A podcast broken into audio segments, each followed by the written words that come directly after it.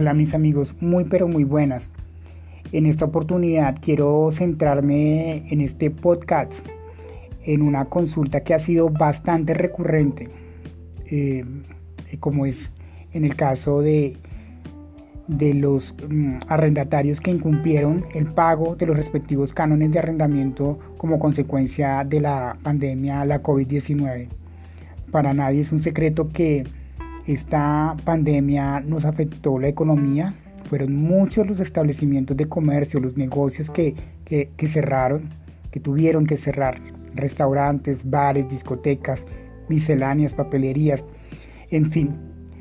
Eh, sin embargo, ello no obstó para que los arrendadores eh, demandaran a, estos comerciantes por el incumplimiento de la obligación, algo que me parece completamente injusto.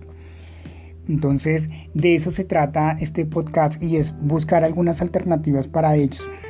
En principio, pues pensaría que la primera alternativa era la, negociación como, como así lo estableció en su momento el gobierno nacional, la negociación para el pago, pero eso no, no sucedió o no sucede. Entonces, quiero tocar un tema desde el punto de vista jurídico, que es el tema de la imprevisión de los contratos y la eh, fuerza mayor, el caso fortuito. Si la pandemia se puede considerar como fuerza mayor o caso fortuito. Bueno, eso lo vamos a ver. Pero si quiero, antes de empezar, eh, ser claro en, sostener que el arrendatario del local comercial tiene el derecho de exigir a que se modificaran esas condiciones pactadas Incluso él tenía el derecho para los meses más críticos, que fueron febrero, marzo, abril, mayo, tenía derecho a pedir que se tenga por no causado el valor del, alquiler dado objeto de, estos contratos, que es precisamente el uso del bien que no se pudo ejecutar por circunstancias ajenas tanto para el arrendador como para el arrendatario. Entonces, eh, para eso el gobierno nacional les pidió unos decretos y pues de eso nos vamos a referir. Bueno, podemos empezar diciendo que el artículo 64 del Código Civil colombiano eh, nos dice que la fuerza mayor o caso fortuito es el imprevisto o que no es posible resistir. Esto debe mm, asimilarse como esa imposibilidad que sobreviene para incumplir o perdón, para cumplir una obligación por un hecho imprevisible, irresistible y externo. De allí pues se desprenden eh, estos elementos de la figura de la fuerza mayor o caso fortuito, que es la imprevisión, la irresistibilidad y el carácter externo. Es decir, que no dependa de las partes del contrato.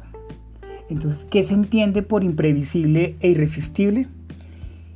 La primera figura implica la imprevisibilidad, es que el evento debe ser sorpresivo y excepcional, es decir, aquel que no puede razonablemente preverse. Y el segundo, la irresistibilidad, eh, lleva eh, a considerar que el evento no puede ser evitado por el agente sujeto a la obligación y tampoco provocado por esto. Entonces cabe aclarar que esta calificación de la figura no se hace respecto de, una, de un evento de manera genérica como para decir, no, pues la pandemia, la pandemia, la COVID-19, de ninguna manera. Aquí lo que estamos es tratando de, extrapolar estos conceptos y, ver hacia, dónde, hacia dónde llegamos. Entonces, en términos generales, pienso que la COVID-19 no es una situación de fuerza mayor, pero lo que sí debe analizarse son las implicaciones de cada caso particular para determinar si esa imposibilidad sobreviniente de cumplir con las obligaciones como en efecto fueron el pago los cánones de arrendamiento y si ese evento no puede ser generalmente calificado de esa manera porque impacta de manera diferente algunas personas. Algunas personas tenían cómo pagar, otras no tenían cómo pagar. Entonces eso hay que analizarlo para cada caso eh, particular. En el caso concreto, la fuerza mayor en Colombia deriva dos situaciones de lo que estamos planteando, que es el tema de la pandemia. Primero, que la COVID-19 imposibilite la ejecución de un contrato o la prestación de un servicio. Y segundo, lo que tiene que ver con la expedición del decreto 457-2020, que fue pues el decreto que pues dio pues nos ordenó el aislamiento obligatorio para todos, nos mandó a, la casa a todos. Entonces a partir de este decreto 457 pues empieza a, surgir pues la, el, tema del incumplimiento de las obligaciones contractuales. Entonces, ¿cómo vamos a aplicar esta teoría de la fuerza mayor a los contratos, en este caso contrato comercial o los contratos civiles? Entonces, en materia de derecho privado, la aplicación del caso fortuito o la fuerza mayor tiene dos principales funciones, según pues la doctrina, ¿no? Primero, como figura para la extinción de las obligaciones y segundo, como figura para eximir de responsabilidad por el incumplimiento de la obligación contractual. Dicho esto, es importante aclarar que yo no estoy promoviendo que la gente sea irresponsable con sus obligaciones. Tengo conocimiento de que son muchos los comerciantes que quieren cumplir con sus obligaciones, pero que no se les dio la oportunidad de negociar sus deudas. Entonces, no estoy buscando eh, que se les tinga la obligación y que no, aunque sería lo ideal, porque para eso fue expedido el decreto eh, que fue el que nos, nos consideró la situación de negociar, que fue el, el, el 579, que son para los que pues, regía para propiedad horizontal y los contratos de arrendamiento, mm, fruto del estado de emergencia económica y social y ecológica.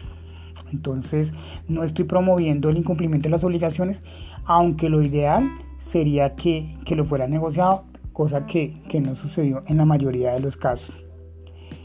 Pero analicemos la primera de estas figuras de la fuerza mayor en los contratos comerciales y civiles, como es la, la, la consecuencia como extinción de las obligaciones. La extinción de las obligaciones en materia civil tiene varios alcances y la principal es que quién debe asumir esa pérdida económica y debe reconocerse que es posible que en un caso concreto se materialice la fuerza mayor porque alguna de las dos situaciones descritas eh, imposibilite el cumplimiento de las obligaciones. Sin embargo, esa pérdida económica puede recaer en el deudor o acreedor dependiendo del contrato y la naturaleza del contrato, sea civil o comercial.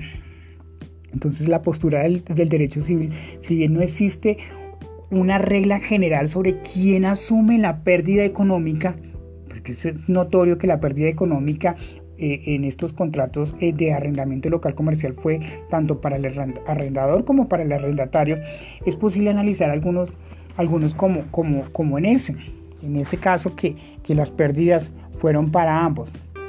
Entonces, dentro de esta normativa mercantil se prevé para ciertos contratos la terminación del contrato a raíz de la imposibilidad de cumplir las obligaciones por fuerza mayor. Pero eso no es una regla general. Para el contrato de compraventa o para el contrato de arrendamiento eh, existen eh, otras alternativas y otras consecuencias eh, que trae la fuerza mayor, pero en el caso principalmente de, los contratos de arrendamiento de local comercial es la extinción de la obligación. Ahora analicemos el segundo aspecto, la fuerza mayor como eximiente de responsabilidad y yo, y yo creo y pienso que pues deberíamos enfocarnos más hacia, hacia este, este punto que es eximir de responsabilidad. Eh, en relación con, con, el uso de la fuerza mayor como ese simiente responsabilidad, el Código Civil prevé como regla general la no responsabilidad del deudor cuando exista caso fortuito o fuerza mayor. Mm, desde el punto de vista mercantil es mm, difícil encontrar una regla general, pero se puede aplicar. Entonces, si se busca analizar las reglas propias de cada contrato en particular y en el efecto del contrato de arrendamiento de local eh, eh, comercial. Mm, ¿Qué implicaciones tiene todo esto? Y lo que les he acabado de, mencionar, y es que eh, pues la fuerza mayor es eminentemente subjetivo. A pesar de que hay un hecho notorio, indiscutible como fue la pandemia, la adaptación a cada caso específico pues depende, depende de muchas circunstancias, no solamente eh, el hecho generador como fue la COVID, pero sí esta figura puede proceder y puede dar lugar a la teoría de la imprevisión de los contratos porque era algo que era complejo. Entonces, ahora bien, el gobierno nacional está de estos hechos, estos, este, este fenómeno que nadie, nadie eh, tenía preparado, expide el decreto el 15 de abril, el 579, para beneficiar a aquellas personas que pues estaban económicamente imposibilitados para cumplir con sus obligaciones comerciales. Entonces, eh, acá sí, este, este, este estos lineamientos eh, que se establecen en este decreto, que, fue, que estuvo vigente para el 30, hasta el 30 de junio, se establecía la posibilidad de realizar acuerdos de pago, que no puede incluir intereses moratorios, ni penalidades, ni indemnizaciones o cualquier otro tipo de sanción. Sin embargo, muchos arrendadores demandaron a, sus arrendatarios por incumplimiento de las obligaciones. Y, incluso este mismo decreto, el 579, establecía hasta los intereses que debían y sin embargo no los tuvieron en cuenta y tomaron los contratos de arrendamiento local comercial, inmediatamente los demandaron ejecutivamente, lo cual es injusto, injusto perfectamente legal, pero injusto.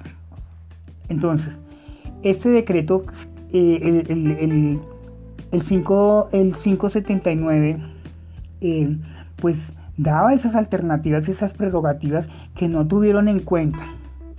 Entonces, eh, incluso vino el decreto 797, donde facultó al arrendatario para terminar de manera unilateral el, contrato a partir del 1 de junio y hasta el 31 de agosto de este año siempre y cuando pues fuera una de las eh, actividades enumeradas en el artículo segundo del mismo decreto, el 797.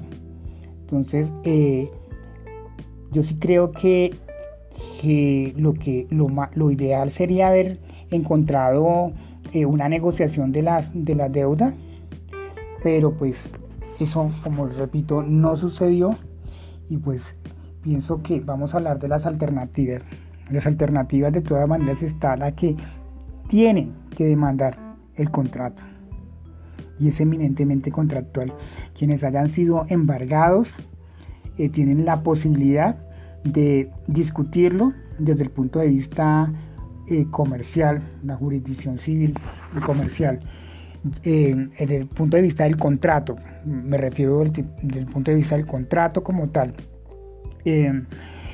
si fueron embargados, buscar la manera de cómo em, tumbar estas medidas eh, cautelares que fueron injustas, legales pero, pero injustas y que no atienden a, a, esta, este, a este fenómeno pues, que, que nos afectó eh, a todos.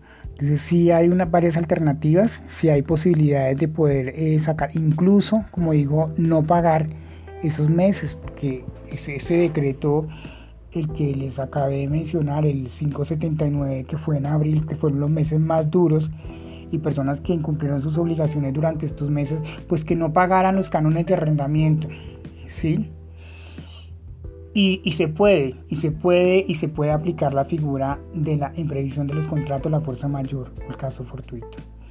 Entonces, este es un tema, bueno, si ese es su caso, asesorarse de su abogado de confianza. Eh, para que pueda buscar eh, de alguna manera parar el proceso ejecutivo y lograr el levantamiento de las medidas cautelares. Eh, eso ya pues como repito para cada caso particular no es una generalidad ni estoy como digo incentivando la cultura del no pago sino que eh, eso es un hecho que, que hay que mirar con detenimiento y con equidad y con justicia porque estas personas no incumplieron sus obligaciones porque, porque querían. De esta manera, pues espero eh, haber eh, absuelto algunos interrogantes. Esas son las alternativas eh, que tienen estos deudores, si han sido demandados ejecutivamente, la posibilidad de demandar y que el tema se discuta desde el punto de vista contractual y poder frenar el, proceso ejecutivo y eventualmente lograr el levantamiento de las medidas cautelares que fueron decretadas. Eh, bueno, me despido de ustedes. Gracias por esta oportunidad. Gracias por permitirme llegar a sus hogares. Mil, pero mil bendiciones a todos ustedes.